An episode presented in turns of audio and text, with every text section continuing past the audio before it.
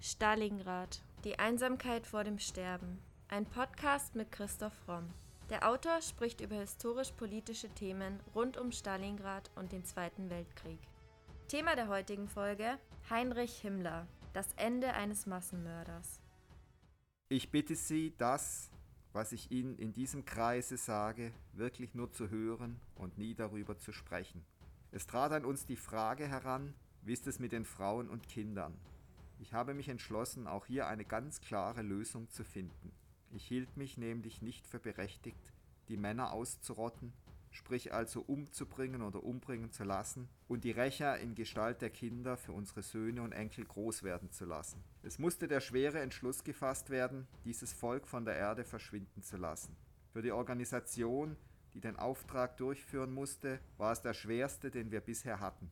Ich habe mich für verpflichtet gehalten, zu Ihnen als den obersten Willensträgern, als den obersten Würdenträgern der Partei, dieses politischen Ordens, dieses politischen Instruments des Führers, auch über diese Frage einmal ganz offen zu sprechen und zu sagen, wie es gewesen ist. Die Judenfrage in den von uns besetzten Ländern wird bis Ende dieses Jahres erledigt sein. Es werden nur Restbestände von einzelnen Juden übrig bleiben, die untergeschlüpft sind. Heinrich Himmler am 6. Oktober 1943 an die SS-Führungsspitze. Allein die Sprache in dieser Rede ist ja schon absolut schrecklich. Es ist zum Beispiel von Restbeständen die Rede. Also hier werden Menschen wie Güter behandelt. Ja, es fing ja damit an, dass man aus den Juden Schädlinge gemacht hat, im Grunde über sie geredet hat wie über schädliche Insekten, die man eben vernichten muss, um den reinen Volkskörper zu erhalten. Und damit geht es dann eben los. Sprache ist immer verräterisch und enorm wichtig, auch heute wieder. Die vielen leeren Superlative, die die Nazis verwendet haben, die sind heute eben leider auch wieder im Umlauf. Und natürlich sagt Sprache immer viel über den Zustand einer Gesellschaft aus. Und dass man aus den Juden systematisch Schädlinge, Volksschädlinge gemacht hat, Parasiten, das war ein ganz wichtiger Schritt zur Vernichtung hin. Und dass sich dann so in den Köpfen festgesetzt hat, das sind keine Menschen, das sind Ungeheuer, Parasiten, bolschewistische Schädlinge. Man hat sie ja dann auch mit dem Bolschewismus praktisch gleichgesetzt, was völlig irrational war. Das war natürlich ein wichtiger Wegbereiter zur Vernichtung. Die Sprache spielt dabei eine ganz große Rolle und das haben die Nazis von Anfang an begriffen. Also gerade Leute wie Hitler und Goebbels, die ja beide auch sehr gute Redner waren, waren, haben natürlich von Anfang an begriffen, wie wichtig die Sprache auf dem Weg zur Vernichtung ist. Denkst du, Himmler hat das alles wirklich selbst geglaubt? Ich denke ja, also bei Himmler war es sicher so, dass er das tatsächlich geglaubt hat, dass die Juden ausgerottet werden müssen, damit eben ein gesunder deutscher Volkskörper entstehen kann und die ganzen Ostgebiete von diesem reinen Volkskörper besiedelt werden können. Was ich in der Rede auch sehr interessant finde, ist, dass er von der SS als einem Orden spricht. Und das ist zutiefst zutreffend. Die SS hat sich als ein Eliteorden verstanden, ganz im Sinne der Jesuiten, der dazu bestimmt war, innerhalb vom nationalsozialistischen Deutschland eben auch die schwierigsten Entscheidungen zu treffen und zu tragen. Ich meine, das besonders Perverse ist ja hier, dass Himmler davon spricht, dass seine Elitekrieger, sein SS-Orden das Opfer bringt, und diese furchtbare Arbeit der Judenausrottung erledigt. Das ist ja das Allerperverseste an dieser, an dieser Argumentation, dass er ja offen sagt, es ist nicht einfach, das zu machen. Es ist nicht einfach, Millionen Menschen fabrikmäßig auszurotten. Aber wir von der SS, wir opfern uns hier zum Wohle von Deutschland und machen das, erledigen diese schwierige, uns vom Führer aufgetragene Aufgabe, weil wir wissen, wie notwendig die ist. Und wir lassen uns eben auch nicht davon blenden, dass die Kinder scheinbar alle unschuldig sind. Wir lassen eben uns nicht dazu hinreißen, Mitleid zu haben, sondern wir erledigen die Aufgabe, weil wir wissen, es ist nötig. Das ist Wahnsinn, es ist irrational und es ist eben aus meiner Sicht nur erklärbar aus der völlig kruden esoterischen Weltsicht Hitlers, der meiner Meinung nach geglaubt hat, er muss das auserwählte Volk der Juden vernichten, um die Deutschen zum neuen auserwählten Volk machen zu können. Bis vor der Wannsee-Konferenz sprachen die Nazis ja in großen Anführungszeichen nur von systematischer Auswanderung. Wie kamen sie denn von da zum Massenmord? Am 21. November 1921 notiert Himmler in seinem Tagebuch, nachdem er einen Vortrag von Rüdiger von der Goltz gehört hat, das weiß ich bestimmter jetzt als je. Wenn im Osten wieder ein Feldzug ist, so gehe ich mit. Der Osten ist das Wichtigste für uns. Der Westen stirbt leicht, im Osten müssen wir kämpfen und siedeln.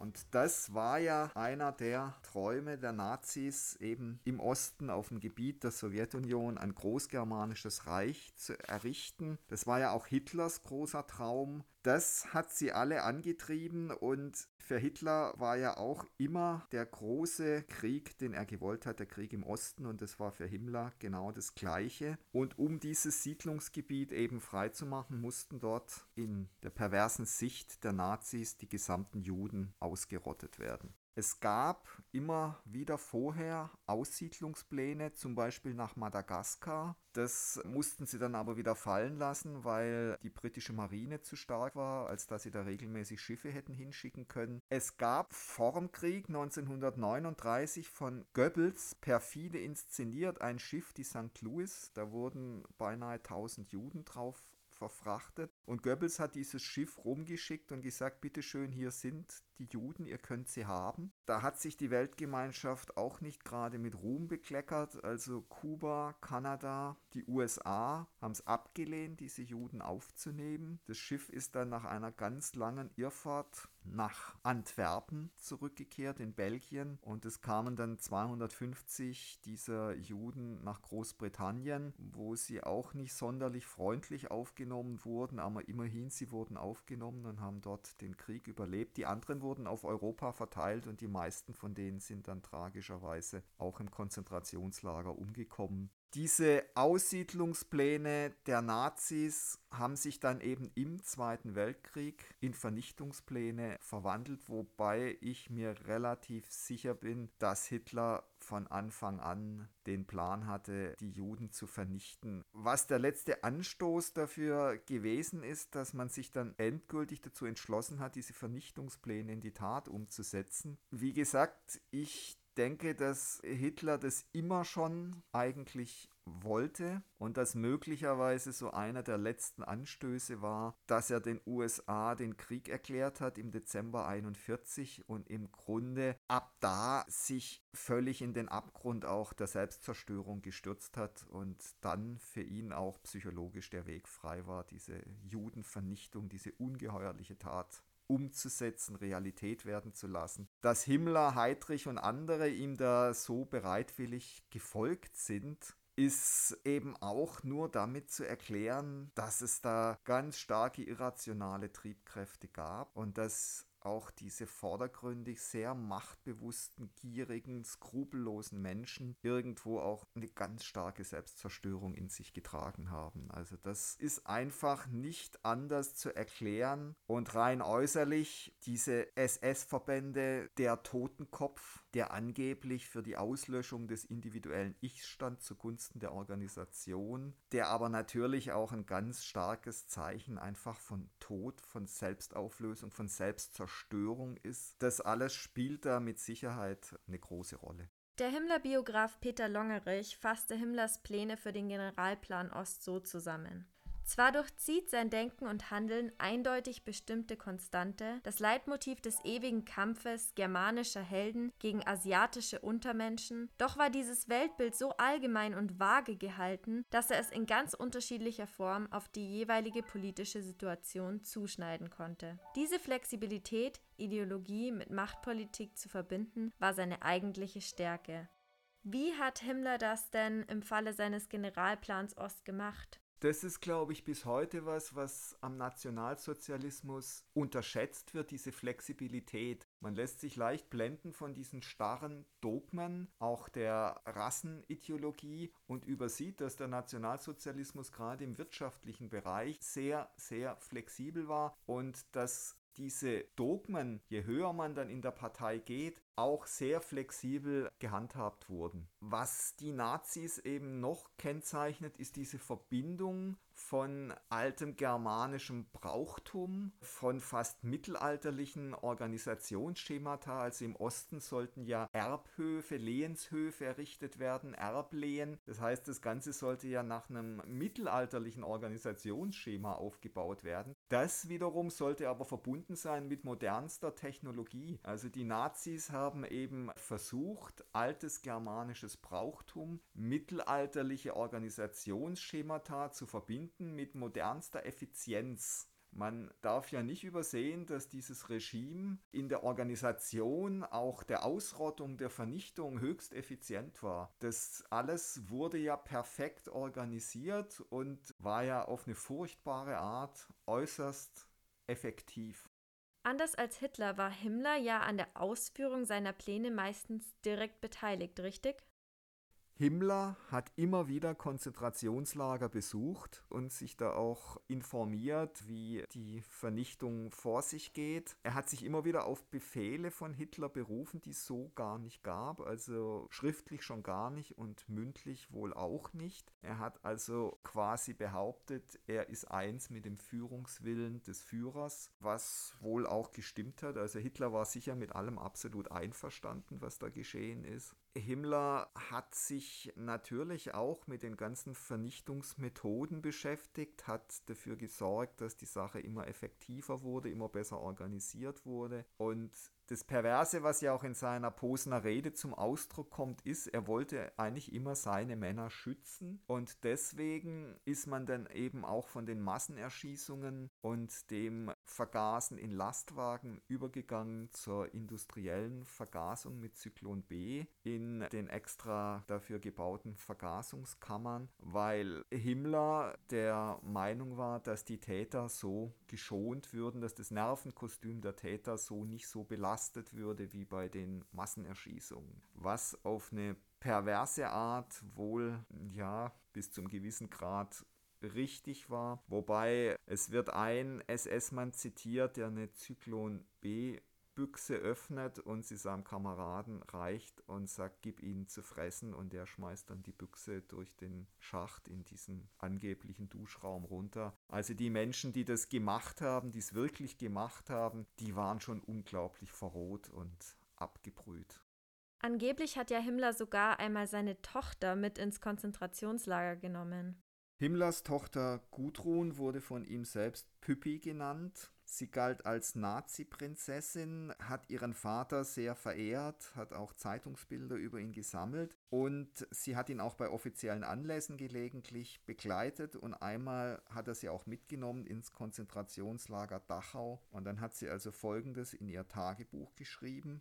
Heute haben wir das Konzentrationslager in Dachau besucht. Wir schauten uns so viel an, wie wir konnten.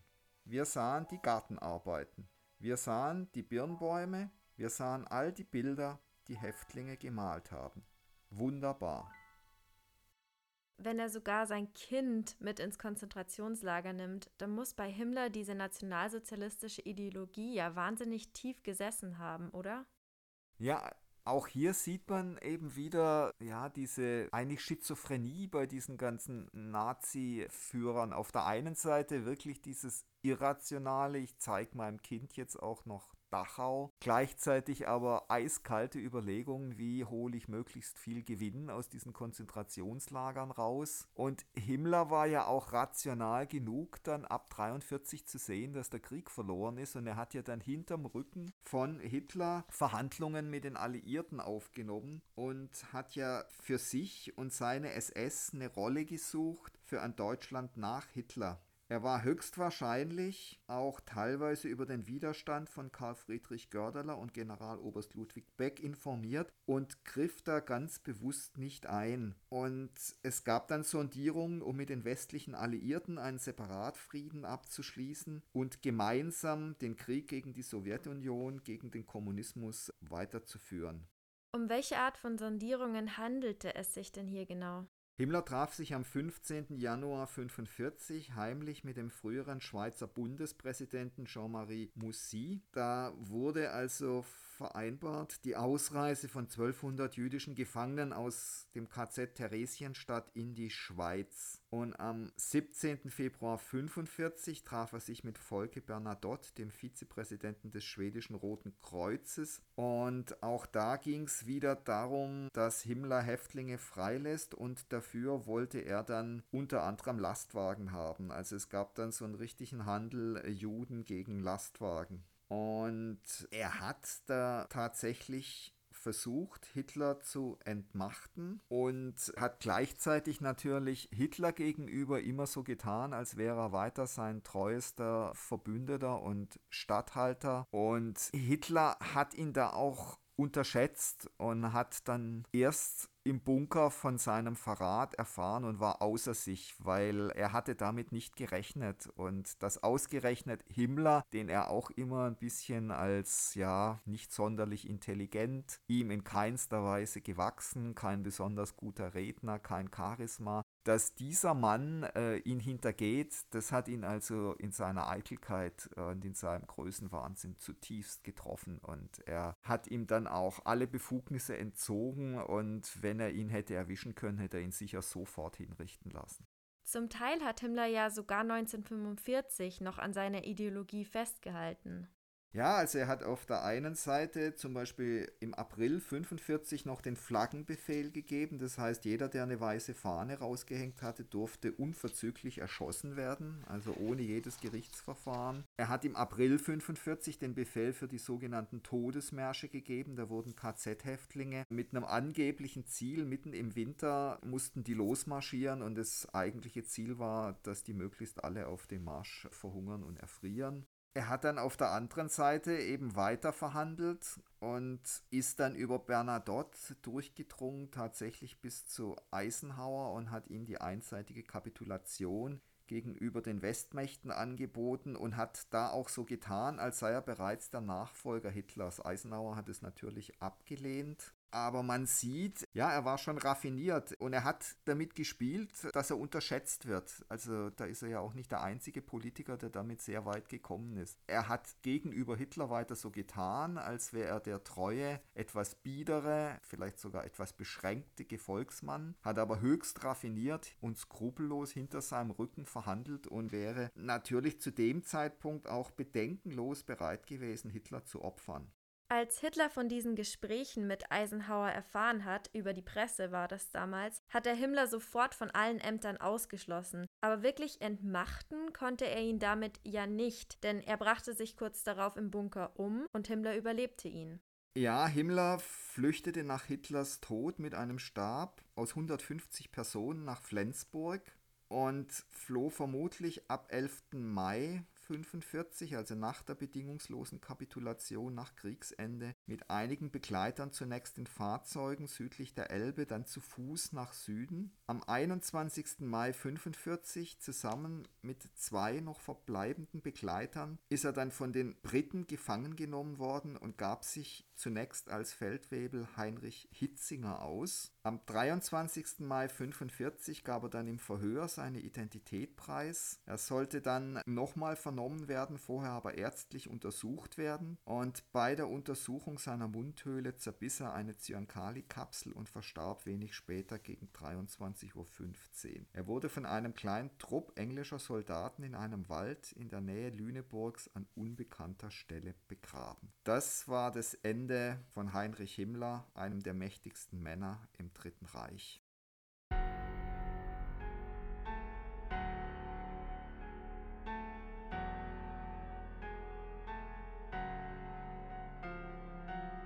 Das war Folge 65 unseres Podcasts Stalingrad, die Einsamkeit vor dem Sterben. Vielen Dank fürs Zuhören. Da wir aufgrund der Ernsthaftigkeit des Themas auf Werbung verzichten, würden wir uns sehr freuen, wenn ihr uns mit dem Kauf unserer Bücher unterstützt. Neben dem Historienroman Stalingrad, Die Einsamkeit vor dem Sterben, ist auch die Gesellschafts- und Mediensatire Das Albtraumschiff, Odyssee eines Drehbuchautors im Primero Verlag erschienen. Wie viele tausend Stalingrad-Zuhörer bereits bestätigen, es lohnt sich. Bei Fragen, Anregungen oder Kommentaren zu unseren Podcast-Folgen schreibt uns gerne auf Instagram unter primero-verlag oder per Mail an primero.primeroverlag.de.